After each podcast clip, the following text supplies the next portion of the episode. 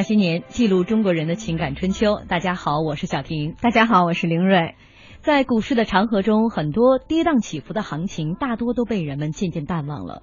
唯有一些标志性的大转折，能够刻入股民的心中。一九九九年的五幺九行情就一直被人们津津乐道，它成就了许多股民的梦想，也将一些股民抛入深渊。这轮长达两年的牛市，而后演绎出的登峰造极的庄股行情，也引发了一场关于中国股市的大争论。今天做客直播间的是我们经济之声评论员蔡军，我们一般喜欢叫他蔡大师，因为蔡大师是，反正是我个人非常崇拜的。资深老股民，然后当然今天节目当中呢，蔡大师会给我们讲很多嗯很好听的故事，给我们详解五幺九行情，而且今天我们的送书环节依旧继续，大家可以在微博、微信两个平台上来积极的跟我们互动，在新浪微博您可以检索“经济之声那些年”或者艾特主持人小婷艾特 DJ 林睿，也可以在微信公众平台上搜索“那些年”找到我们。嗯，今天也来说一说啊，呃，如果您是一个股民的话，五幺九行情。您是受益者吗？很多朋友在在在说，哎，我特期待今天的节目，看看我又能听到什么样的内幕。哎，这种大牛市，别说我是不是受益者了。五幺九行情那会儿，股市跟我的关系还太远，那会儿零花钱可能一个一周才五块钱。大师那个时候应该已经入市了。对，那个时候入市的。老股民的那个时候呢，在大约在这个九十年代入市是九九年是一波高潮，九七年是一波高潮。嗯，在那个时候入市，可以说赶上五幺九非常幸运，因为五幺九啊。是涨幅最快的一波，嗯，短短的三十一个交易日啊，就涨了百分之七十。那时候虽然我有工作了，我能赚钱了，我可以进入到股市，但是一点概念都没有。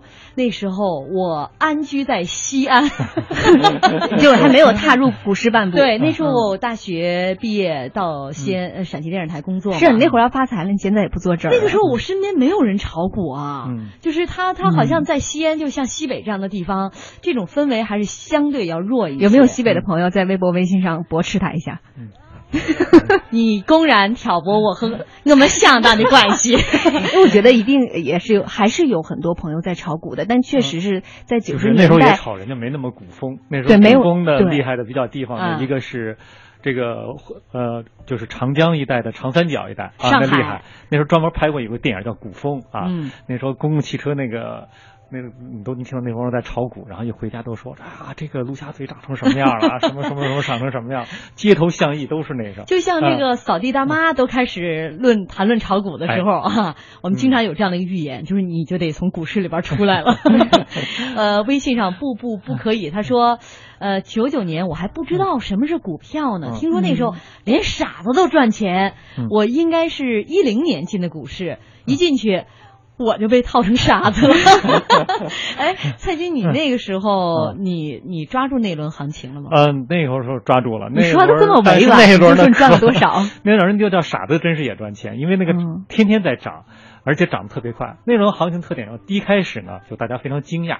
嗯，为什么特别惊讶呢？就是说它涨的起伏太快了，就是突然之间全在涨。而且呢，是大家都没有看到的一些龙头股，像深发展、四川超红，然后盘子都特别大，大家都认为涨不动的股，就是那时候是叫坦克也有，伞兵也有，那时候叫游击队、正规军什么的都出来。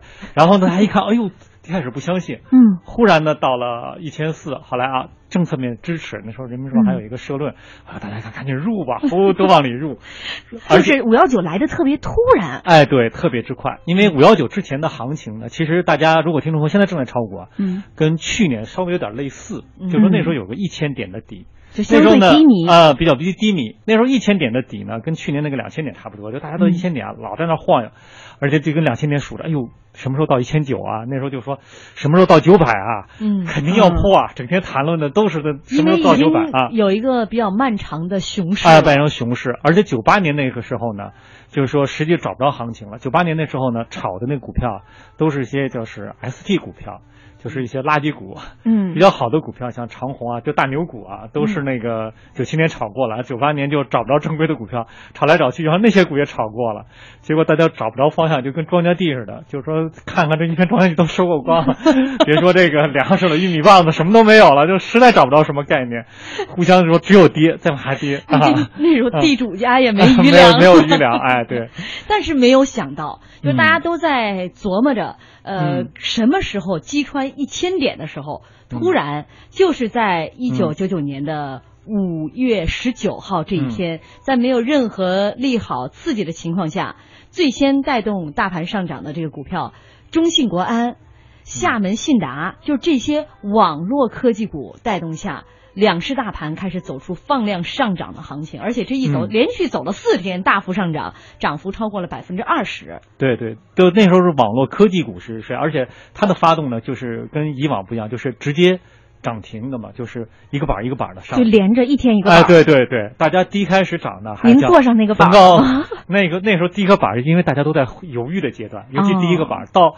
头几个板之后，他们就首先涨得不多，然后真正把气氛带活的是后来长虹和发展也跟着开始涨了。嗯，但是涨得最快的是网络股，而且到后来疯狂到这什么股啊都沾网就涨，只要你逢个什么股一改名说这个股出网了，啪，第二天你就看涨停。这只是网络概念啊，对，主要是概念。然后那时候有个上海梅林做食品的说，哎呦这触网，然后第二天说大家对于对于互联网网络这些概念。真正的好多那些普通老百姓，甚至对那些股民都很模糊。但是这个 就就突如其来的上涨，而且只要沾了这个网络的这个这个概念的这个，大家觉得高科技嘛，然后追涨嘛，对对对，大家就都开始扑进来了。对，那个网络股涨得真的是相当厉害，而且呢，呃，我看这样的一个数据，一九九九年触网的公司就是带有互联网概念的网络概念的这个公司有八十家啊。嗯。到了这个数字，在这个网络股行情啊，持续到两千年的最后阶段，已经到了三百多家了。今天是个人都改名，而且最有意思的就是，我记得煤老板特有钱，大家记得有个煤炭股招股的时候说，我们主要的是用信息化技术管理煤炭。就不挖煤好像好像特色的信息化，是给每一个员工都配一个 BB 机，然后 大家互相沟通。那时候大家好像对网络实际上的根本其实是没有概念。那时候大家知道没有宽带，其实都是用什么 modem 用猫。嗯，但那个时候大家是是什么呢？就说主要对网络充满了向往，就跟现在对 3D 打印啊、机器人啊、对什么这些概念上。那时候的概念就是网络。那时候计算机的时代是从微机到网络，现在呢是到智能化时代。那时候大家就觉得网络啊，从计算机来看，能指数级的增长。因为从计算机那时候说有个摩尔定律嘛，说计算机好像就说每隔多少年，好家伙就性能翻倍，性能翻倍。那时候说那时候网络，你想想也跟每隔一年就翻一倍，每隔一年翻一倍。你想想那时候我们的钱。不一年也就十倍，后年百倍。那时候充满了如这样的蓝天的美妙的绘画。后来想想，现在确实能看视频了，但是腰包还是那么多。呃，可见当时大家对于这个网络有多模糊啊，这个概念。所以说说什么大家都信，然后每个人都有一幅美好的蓝图。再加上当时美国的这个网络神话也是刺激着中国的股市，因为那个时候美国的网络股就很好。对，那时候是国际上有一个大的，就说叫信息高速公路，而且是各国政府都在推动嘛。欧洲有信息高，美国有一个信息高速公路，我国也有什么八六三计划，其实主要都是说信息高速公路。那时候是逢人叫白领阶层，逢人就必谈信息高速公路。信息高速公路，然后逢人就说你不会计算机是不行了，你就二十一世纪你就被淘汰了。我们现在在微博上“天生我才必有用”，就说看到你们的预告里面有一张图片，就是一个老奶奶在做着这个正在炒股。嗯，其实这就可见当年这一轮股有多牛，当年是也是一个基本上。逢人必谈股的这么一个时代，对那张图片是那个老奶奶，就那么大年龄了，去开户去了，行了吗？这个五幺九行情，您是受益者吗？因为我们本周中国股市大系列啊，这个大事件系列当中，今天来跟大家回顾一九九九年的五幺九行情。嗯，我没有经历过那个行情，但是今天我在看它这个 K 线的走势图的时候，还是挺精的。它基本上是算是一路坦途在往上走。我也挺吃惊的，你就会看 K 线图了，看的大概。骑嘛，你看它就不是波浪式。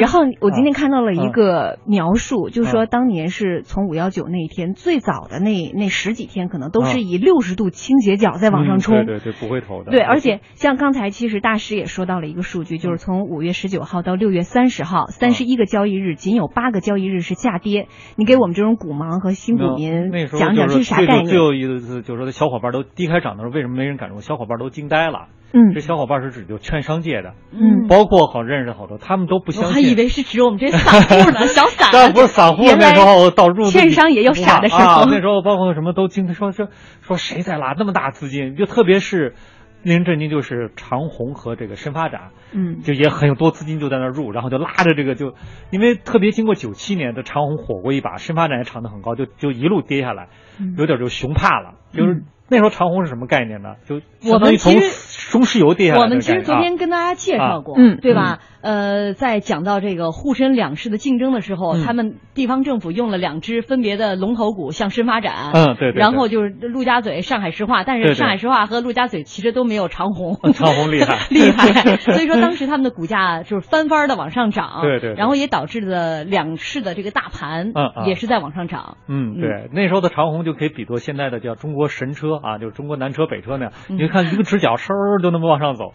因为大家那时候呢，它问题已经跌过一轮了，很多人是。拿那个中石油问君能有几多愁？恰似满仓中石油。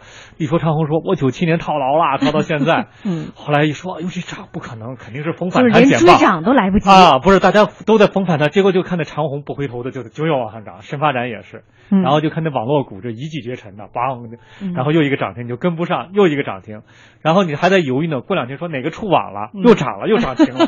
哎呦，这时候呢，就整个的气氛很快就。就变过来了，各种分析那时候都没用了，都不灵了。啊，就是大家曾经看这个股市的时候，我们经常会有分析师啊，这是一个什么样，这是什么样，结果发现根本不按分析师的 套路来呀。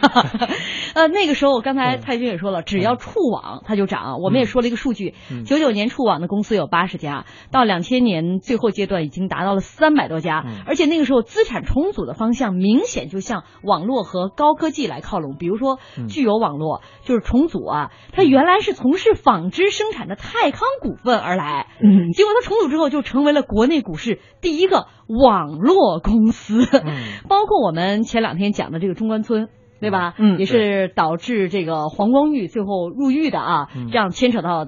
这个坐庄的一只股票，那它其实呢是以造假而闻名的琼民园，它重组为高科技公司中关村，呃，这个让很多人在这只股票当中是获利嘛，嗯，呃，而且那个时候很奇特的啊，我我今天跟大家起介绍一个升华实业，啊，当时这个股票仅仅付出了象征性的。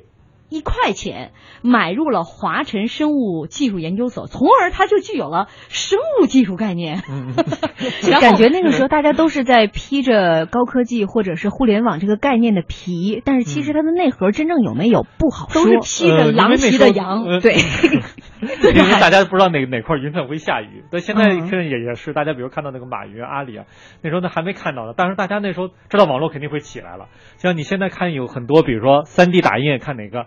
你也不知道未来哪块云彩会下雨，大家大家都知道，肯定将来。会下雨的，所以大家都是在抓，在抓的时候呢，就是说你也搞不清吧，就看哪个 哪块有云彩了，大家就跟着一块去凑热闹。但是那个时候目标还是相对准确的，就是网络股确实是领涨大盘。嗯，在其他的各种概念板块当中，网络概念对是在呃维持了相当长的一段时间啊。那个时候对网络就是科技的一个最主流的概念，那时候大家好像就根本就不知道现在，比如说现在是那个机器人、三 D 打印。智能制造，比如说现在很多生，大家现在还没有概念。那时候逢人一谈高科技，好像就谈个网络就是高科技。那时候有电脑的人有几家啊？呃，我们刚刚就介绍的像这个升华实业啊，一块钱嘛，买了人家一个这个呃这个机呃算是研究所，就披上了生物科技概念的这种。对对。啊，结果就蹭蹭蹭上涨。其实说到这个申华实业也挺逗，那个时候的很多。呃，上市公司都很有意思啊。嗯，呃，可能讲到这个申华实业，就不得不讲到他的算是创始人啊，叫瞿建国。他是曾经是上海市孙桥乡的副乡长。他当时在上海这个孙桥乡是创建了乡镇联合体申华实业。到一九八七年三月份的时候，申华实业斩断了他和乡政府之间的关系，面向社会开始公开发行股票。其责任人呃瞿建。国也是辞去了公职，就相当于专门下海了。申华实业虽然股票得以成功发行，但是却迟迟不能上市流通。一些性急的投资者呢，就一心想要退股，曲建国就只好借钱来买股票，以至于曲建国本人持有公司不小的。股份额之后，他为了股票上市这件事儿，就经常去跑证券部。然后这个部门的负责人呢，就希望徐建国能帮忙推销股权的认购证。这个前两天我们一直在聊这个认购证，徐建国本人就又又自己解决掉了七百张认购证的，在当时看来是包袱啊。三十块钱一张认购证，但是后来一张炒到了一万多块钱。对，就他老的股东都发了，对，而且那时候大家那时候都不相信股票，尤其是申花是九零年的老八股上市，很多人对股票缺乏认识，就说深圳最早发股票还动员大家买，好多人不知道股票为什么没国库券好，就一张纸。我给你讲一个故事，原来就深圳有一农民他卖地。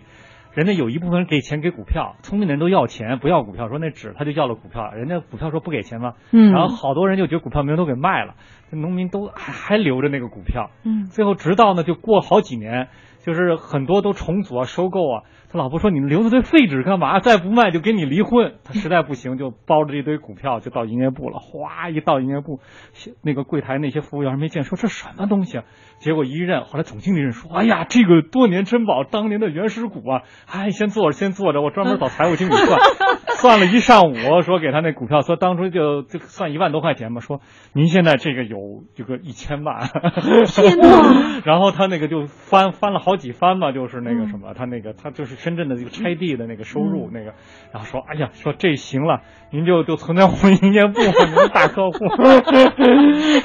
这绝对是个神话。这就是说，股市两种人最怕？一种是最蠢的人，一种是最最聪明的人。嗯，所以他就属于最最蠢的人，就属于他当初就是死活就拿着这个。嗯，他就是跟瞿建国一样，当时是为了替别别人解决包袱，为了让自己的股票赶紧上市流通，来帮人家解决，没想到让自己发了一笔。横财一下就挣了五百万。嗯，到九零年的时候，他这个申华实业作为全流通股票挂牌上市，他主营业务啊，客运啊，房地产啊，旅酒店旅游啊，跟高科技一点概念都没，一点关系都没有。但是后来也因为这个呃数字啊，呃公司里面发生了一些变动，比如说他曾经去。加拿大度假，九六年正在度假的时候，收到了公司发来的传真件，说这个其他公司收购了他们的股份，嗯啊，赶紧回去。回去之后才发现，他遭到他其他六名董事的集体逼宫，窝 内斗啊。对，这种特别多，因为全流通好买。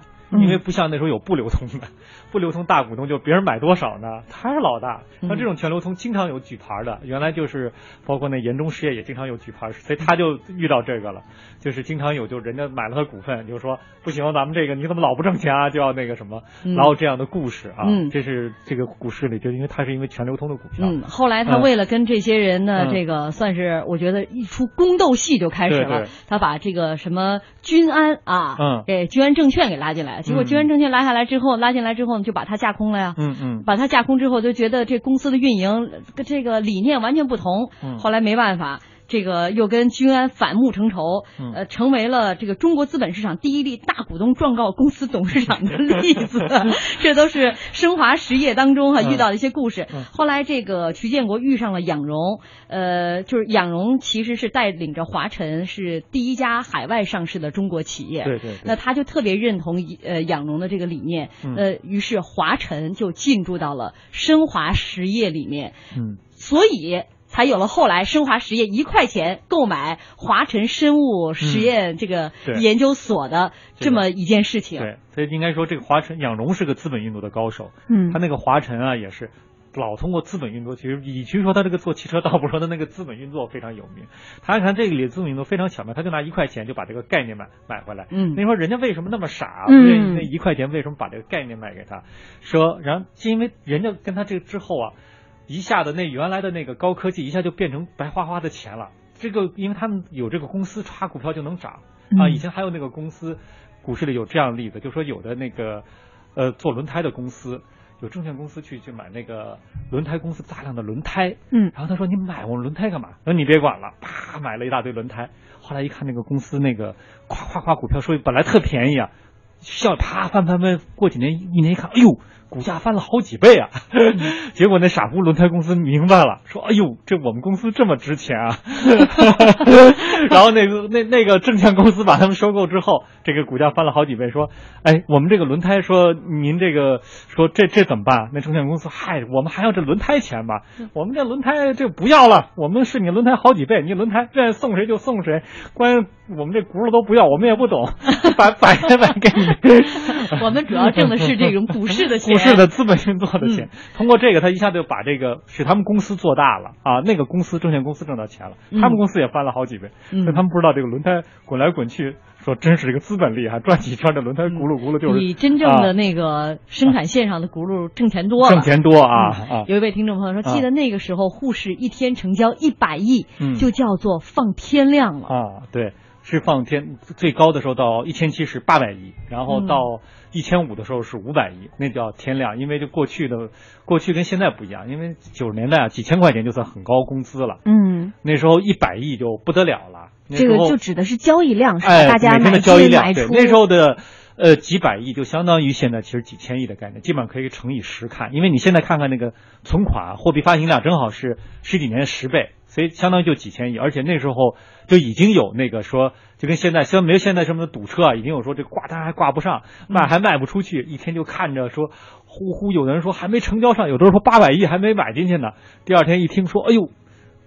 暴跌了，哎呦，高兴，说幸亏你躲过去了。说六月三十号两市到了六月三十号，这两市合计的成交量达到了八百三十三亿元的天量，就这个记录，直到了二零零二年的六月二十四号的行情当中才被刷破。嗯，那个时候，而且那时候钱不一样了，那个的确是。嗯，所以那个时候也可以用像比如说那个上海曾经拍那个电影哈，古风哈，古风对对，可以来形容那一段时间的股市了，真的是古风。一看这个个股的上涨，也包括我们刚才讲的这个生华实业，你看一块钱来购买，可见当时有多少家公司都希望能够走这个捷径，呃，赶紧披上网络的这个概念，加入到这一波上涨的行情当中，谁也不想被落的。而且那时候天亮就是。大家都是都在炒吧，而且就是换手率特别高，嗯，也不知道哪块永远会下雨，而且分歧特别大。分歧大就是约看空的人呢，有点跟现在都说，哎呀那时候不挣钱啊，因为特别是经过了九八年之后呢，好多股票盈利比较少，嗯，但是呢，看多人就说好啊，互联网一片才倍、十倍、百倍的增长，你不能错过呀。所以啊，一会儿我们也来讲一讲 这波五幺九行情它到底是怎么来的呢？表示质疑。我觉得对于现在股市来说，怎么应该选？我要飞得更高。这个是我们美好的愿望。呃，我们是所以嘛，就让大家居安思危。好吧，你转回来了。欢迎大家继续锁定收听中央人民广播电台经济之声那些年，本周那些年中国股市大事件系列。今天我们一起来回顾一九九九年的五幺九行情。也欢迎您在新浪微博检索“经济之声那些年”或者艾特主持人小婷艾特 DJ 林睿，也可以在我们的微信公众平台搜索。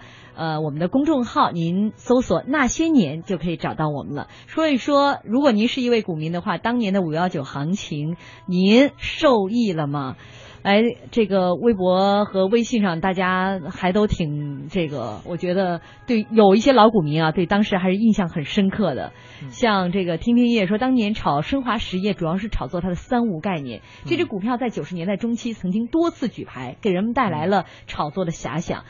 结果后来果然重组了，重组方竟然是我家乡的公司华晨汽车。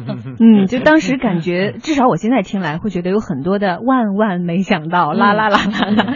还有很多朋友在预测我们下周在说什么，我让你们万万万万没想到。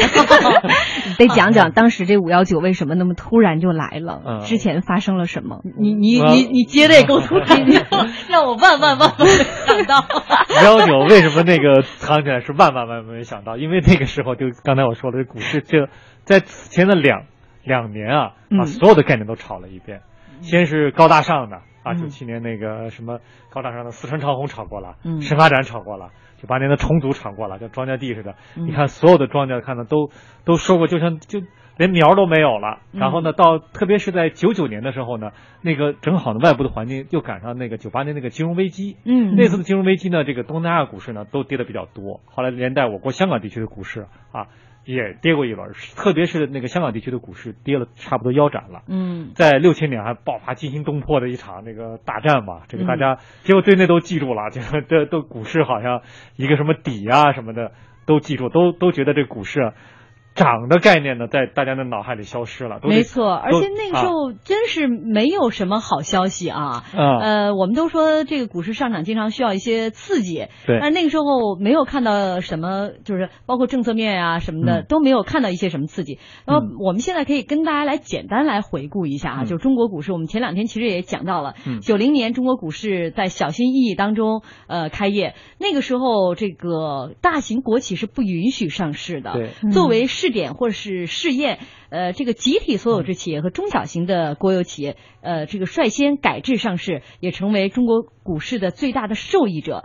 那为此呢，中国股市也成了标准的袖珍股的市场，或者说是公有制的中小板。对，哎，另外一方面呢，即便是集体所有制企业和中小国有企业上市之后，国有股和法人股也不允许上市流通。嗯，因此说，中国股市从开这个成立开始，嗯，股权分置就成为中国股市没有办法摆脱的一道符咒。因为我们是后稍后会说到这个股权分置。对，因为那时候都是比较小的，就像上海，你说飞乐音响，包括严重都是。飞乐音响都是那个，就就我们街头那个 做那音响器材的，就跟一个小店儿，就是那那个一个水平的，嗯，稍微没有一个大的档次的那个企业在上市。这个修真股的市场可不可以这么理解？就一方面它的这个流通比较差。说是当时这个呃，就是整个市场的流通股比例不足百分之三十，这个是什么概念？就是就是说可你可以买到的股票，就是你把所有的股票都买下来，那么你只能买所有的股票百分之三十，嗯，然后剩下的百分之七十呢，它不允许在这个交易所卖，所以就相对活力会差一点。所以说有很多人做庄啊，所以很多人做庄就是炒来炒去呢，跟那个大股东也没关系，嗯，所以就跟那个很多人呢就拿这个百分之三十，因为又比较好少嘛，唰一下就能炒得很高。然后呢，又砸得很低，而且那时候没有涨跌停板，嗯，一天之内就能呼呼呼涨得很高，然后跌下来一天呢，有时候叫上海那时候借龙实业会跌得很，一天之内人家就说。Mm. 刚上趟厕所回来一看啊，对，欲哭无泪，说就那种感觉，有点就像那天我们五二八像跌三百点那种那种，因为它实际跌幅比那还大，因为那还是有涨跌停的，就是在几分钟的忽然一看啊，就这样。啊，就是从涨停到跌停，那时候还没跌停，就直接就一个地儿就下来了，就是从最高点到最低点，而且那时候最高最低它都无限的啊，无限的，一个是当时没有涨跌停板，另外一个是当时是 T 加零制度，就是当天就是买卖赎。回是自由的，现在是 T 加一嘛？对，第二天这都是为了防止炒作。嗯，我今天看有网友就总结的特别到位，说他清晰的记得当年的景象，就是开盘之后只需要打入一个买入价，然后成交之后立刻再打入另外一个很有赚头的卖出价，你就可以安心去上班了。然后等到你下午收盘的时候，你再来看已经成交，弄不好你当天就可以抓住一个涨幅高达百分之百的个股。对，那时候是这样，当天就翻番儿。对，那位上厕所的朋友，你当年没有学到这一招。但那时候缺乏淡定，那时候有的淡定老太太据说是有这样的，老太太整天盯着，据说上去就赚个买菜钱。她每天买菜，就是说看股票，不如涨够了那买菜钱，然后呢就就抛了，然后就回去买菜了。如果呢没涨呢，人也就卖了。我连我连那时候老太太都不如，那时候我都不知道。从一九九五年一月一号起，中国股市取消 T 加零的交易制度，就是你当天可以买卖吗？对，取消了。对，开始实行 T 加一的交易制度，也就是说你今天买只能明天去卖啊。所以一个月之内，上证综指就从五百多点跌到了呃，就六百多点跌到了五百多点。九六年十二月十六号又开始实行这个涨跌停板的这个制度，然后这个上证综指连续暴跌三天，十天之内上证综指从一千两百五十八点跌到了八百五十五点，从此之后这个熊市它就持续下来了。哎，按说这两个制度出来应该是一个规范，为什么会对市场的影响那么？因为那个时候是这样啊，没有业绩的，你投机的这种可能性就小多了。那时候叫春播夏收。然后秋天打盹儿，冬天就睡觉。那时候有股民有基金，也就是说你春节前闭着眼睛你买任何一只，然后夏天就肯定涨，肯定到时候到了夏天就火热。春节之后吧，这资金回笼了，就开始炒，然后齐涨，而且那时候叫齐涨齐跌，涨的时候是所有的股票都会涨，因为就几百只。然后，然后说闭着眼睛你就会赚钱。然后到了一般为什么非到五幺九为什么到七月份就跌？因为大家都想到，哎呦，夏天了，该收庄稼了。然后呢，大家都这么想，然后你卖我也卖。然后呢，哎，到了秋天必定就是往下跌，冬天呢必定就很就是行情都没有。可见，而且什么都涨。股市也体现了我们国家从本质上还是一个 农业大国。没错，对，就是个农业大国，不是也没有人研究业绩，那时候也没有人业绩，就是。所有的区别就在哪个股票涨得好，哪个股票涨得差，而且它会带动别的股票会。我还是觉得咱俩生不逢时。你说现在咱俩天天操着心，嗯，那我今天就把这个月工资排出去了。我还好，我还好，安慰一下自己。那我们刚才讲了，从九零年你看一直走到了九七年、九八年的时候，呃，磕磕绊绊啊，呃，有了很多规范的这个制度，但是在当时也是影响了那个时候的股市的这个行情。嗯，一九九八年，国务院首次。确立中国国有企业改革的目标是建立现代企业制度，呃，也就是说，就是当时很多的大型的国企改制上市，嗯，依靠股市的力量解开国企单一信贷融资的死结，因为过去大型国企是不允许上市的嘛。对，我们要我们刚才回顾说五幺九为什么它会涨？一九九九年，嗯，因为在一九九八年是一个典型的灾年，比如说这一年，呃，洪灾、洪涝灾害。呃，这个长江的水灾，对对，同样是这一年，国有企业和国有银行作为难兄难弟，那一年他们的日子都特别的难熬。那一年呢，这个很多国企都亏损，只有少量的国企是有微利啊。与此同时呢，这个像这个国有银行也是，呃，这个当时比如说工农中建四大国有银行不良贷款率可能就很高啊，就大家也是对他们有一些非议。那因此，在一九九九年是国企改革最关键的一年。国企改革必须要有大量的资金来做后盾。嗯，如果没有一个活跃、呃良好的股市，那不仅股票发行有困难，反而会对市场造成一个比较大的冲击。就是你这个国企都改制要上市了，股市又都不好，你上市去干嘛？可能上去还亏了。对，而且那时候更主要的就是国企改制上是对国企的本身改制有很重要的作用，因为老的国企当然没有那个盈利的概念，计划经济嘛。嗯，而且他们想的赚了钱干嘛？你给职工发工资吧，大家就多赚了，大家多发点。还有一个就是要做大做强，嗯，咱们不行，买个房子，买个楼，或者呢，国企呢就是要投资什么，总想钱多了就要扔进投什么。但股市它有一个好的，就是说，你股市你盈利了一块钱，你的市值就能增长二十倍。就通过股市改制，就恰恰就是说，使国企感到这个盈利是很重要的，就是你得赚钱，嗯，对股东负责，嗯。虽然那时候还后来到股权分置到后来才可以改革，呃，比如说你的股票可以算赚钱了，但那个时候通过这个。对国企的整个制度建立现代企业制度是非常重要的，我觉得那个时候，所以先拿小的试，怕大的大家也受不了。那那会儿上市的国企都是一些什么样的？大呃比较好的，就像长虹啊，是还有一些其他的地方的。那时候一个省份只能上两家。然后呢？名额限制啊，对，呃，对，有限制，而且上的基本都是地方国企啊。第一批、第二批、第三批，那大家不会都挤着想要去上市吗？当然大家都挤着上市。那时候上市，你看股市那么好啊，那你看像那个飞乐音响人做音响，你看到一个，比如说你是开这个大饭店的，你看街头一小卖铺都卖的那么火，你说小卖铺不如我都值那么多钱，大家整天，那我当然挤破脑袋都想上市，那怎么上市呢？就大家拼呗。就国企都争。一个呢，就是说看哪个改制需要，有的呢就比就就就会会哭的孩子有奶吃嘛，都叫苦。有的说我苦啊，我亏损。还有的说就说国企更急，说我比你更苦，我职工发不出工资，那些人下岗。好了，这么一说呢，人家不是说就想，哎呀，这还是这个企业比较困难，我们就先考虑的，我改制之后就能好。然后大家都想，哎，这个谁比谁过得惨？说那你就你先上市吧。行，我们今天上市，这钱就到手了。所以那个时候呢，大家当时想的很简单，觉得上市呢就能赚钱。哎，就赚钱。因为那个时候，在一九九八年的时候，市场转轨当中的国企其实是很衰弱的。嗯。呃，一些中小企业甚至可以拍卖给个人。嗯。当然呢，一些大型企业它不能卖，但有些企业又卖不出去，所以呢，就想尽办法要去股市融资。嗯。那这个当时股市的钱也。不是那么好拿的，好的国企可以上市，但是说你必须兼并一家坏企业，嗯，那一个说健步如飞的人，一个特别健康的人，必须要背着一个奄奄一息的病人，这不是一个健康的组合。所以说，当时说上市的时候，那有一些企业，呃，应该是做了很多手脚。我看到说，当时一九九七年五月二十三号，前身是国营红光电子管厂的这个红光，以每股六点零五元的价格向社会公开发行股份是七千万股，募集资金四点一亿元。在一九九八年四月三十号，红光实业年报披露，每股亏损八毛。六呃，这个零点八六三元，就是八毛六分三厘，成为中国股市上第一家当年上市、当年亏损的上市公司，对，就就引起了公愤了。那后来把之前的那个到上市之后，就跟那个变脸似的，一下子他把原来的这个就变脸了之后，是真实的业绩就出来了。没错，就是纯粹为了上市而上市。嗯，所以说他其实是当年就做了手脚，去骗取上市的。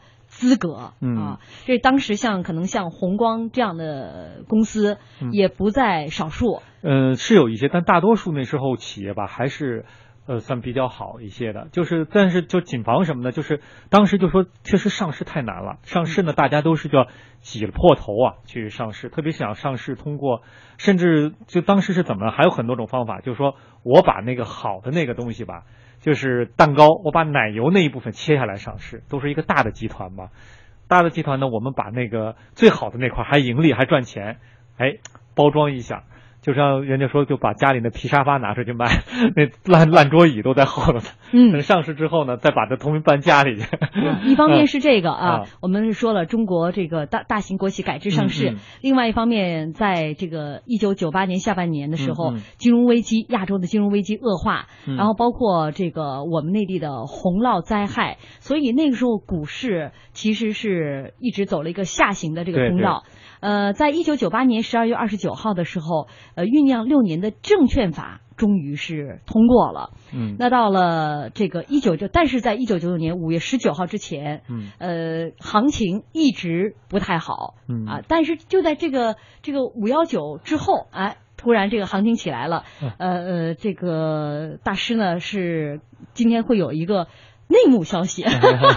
内幕消息，内幕消息就是股市上突然有钱了。对，那次呢，就是说，很明显就是有大的资金在这个介入这个。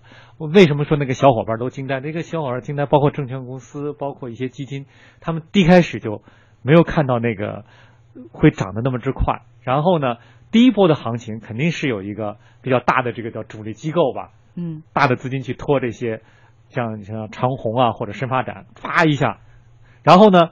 其他资金一看，都一看没一一千点的时候不信，到一千一的时候开始相信了，然后到一千三的时候，很多的基金才调过头来，说哦，这是牛来了，对吧？我们和熊再见了，这时候基金才想进去，结果到了一千四百点啊。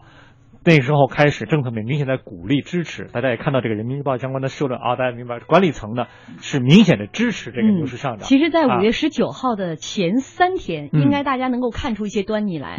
在九九年的五月十六号，国务院批准实施关于进一步规范和推进证券市场发展的。六点意见。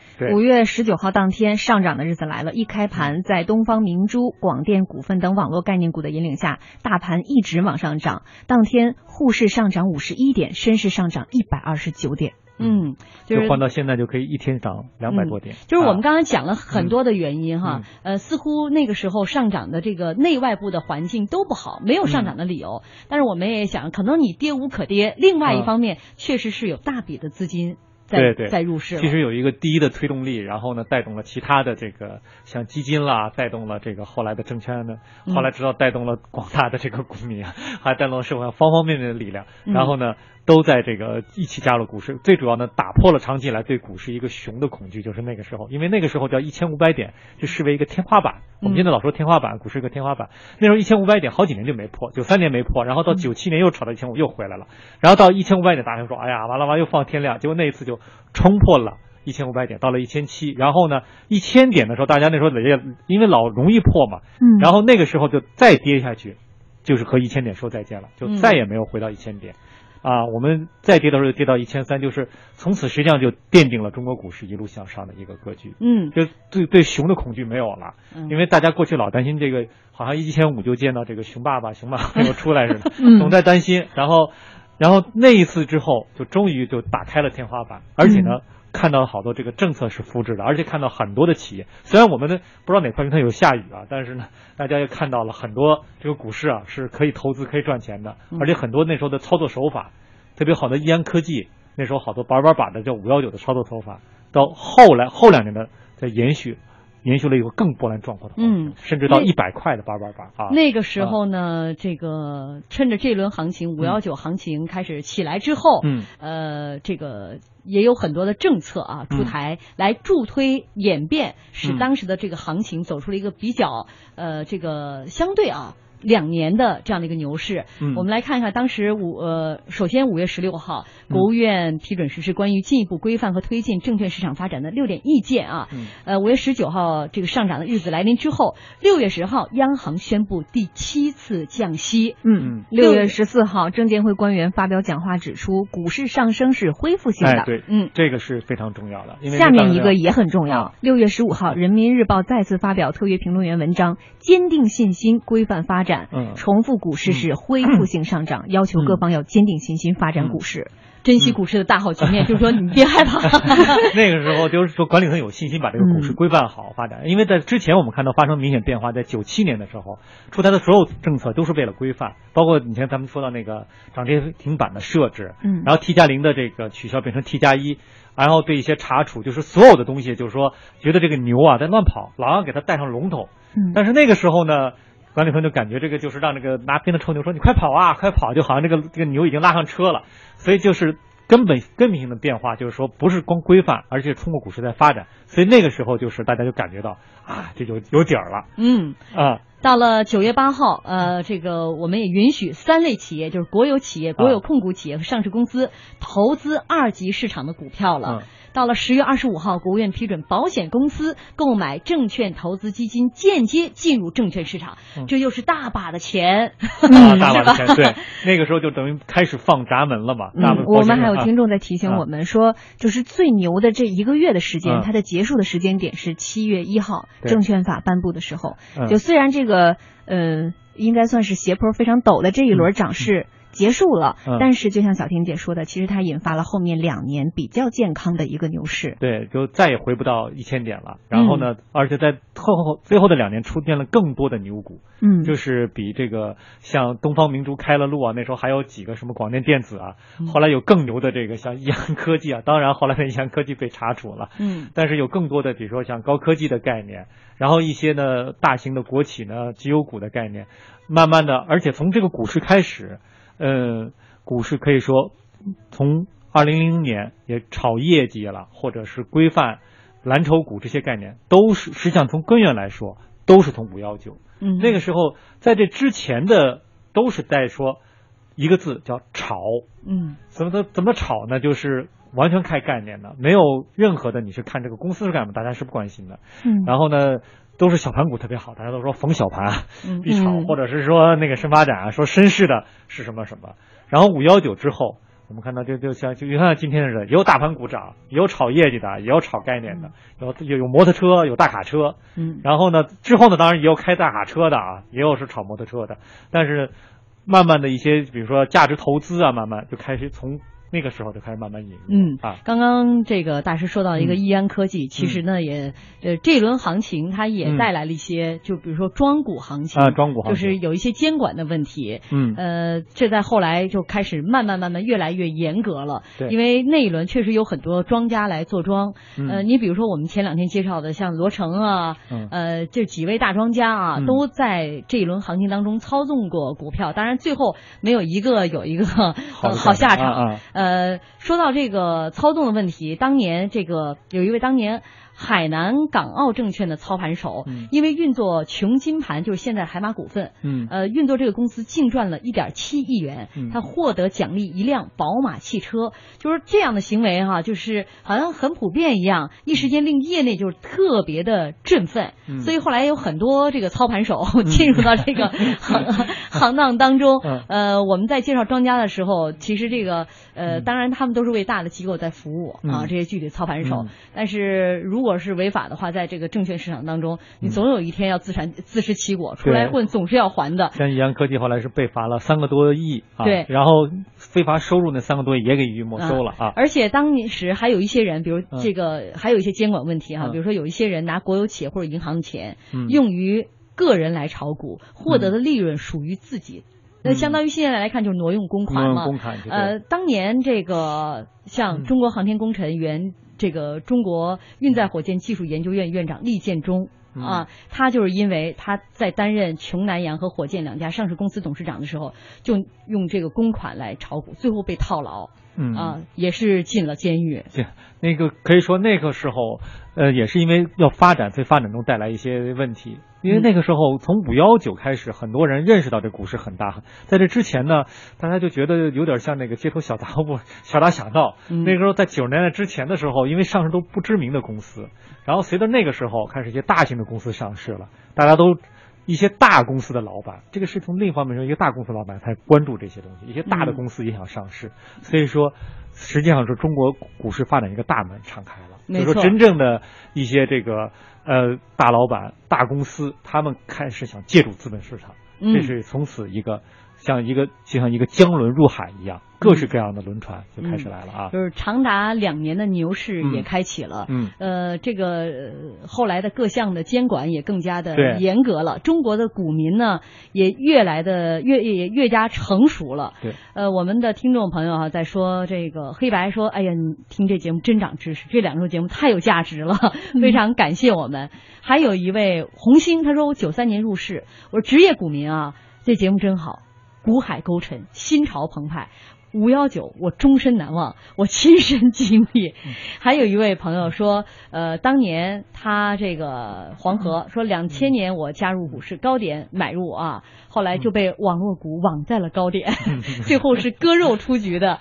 呃，人至山水他说，五幺九行情的时候我就恨呐，我就没有太多资金投入，只能望大盘而兴叹，因为那时候手机没有行情功能，网络还没有普及，这个电脑很很少。对。只能去大厅去看大盘。嗯，你念的这三个人，我觉得基本上囊括了大部分股民的心态。我赚着的高兴的，我没赚着的 这个不高兴的，还有就是嫌自己赚的少的。那个时候就整天看，那时候一个景色就是大厅越造越大嘛。嗯，然后那个现在都没交易必须要要容纳更多的更多的人，大家都是涌到那个大厅里就看着那个大盘。那个为什么叫大盘？后来就就是那个显示屏也越来越大，越来越大。那真跟上班似的啊！中午大家在旁边随随便便的吃一口。看那个体育比赛转播似的啊！随着这个喜怒哀乐，就随着那个红红绿绿的数字变化，心情跌宕起伏。呃，浩浩乎平沙无垠说，我们在股市中追逐着可能下雨的云彩，渴望突如其来的甘霖滋润干渴的心。云飘来。飘去，我们追得不亦乐乎。多希望云起云灭都有漂亮的走势，都有快乐的笑脸。所以我觉得啊，这个炒股啊，呃，保持好心情很重要。我们一直说的那句话：股市有风险，入是 需谨慎。今天非常感谢蔡军做客我们的节目，也感谢大家收听。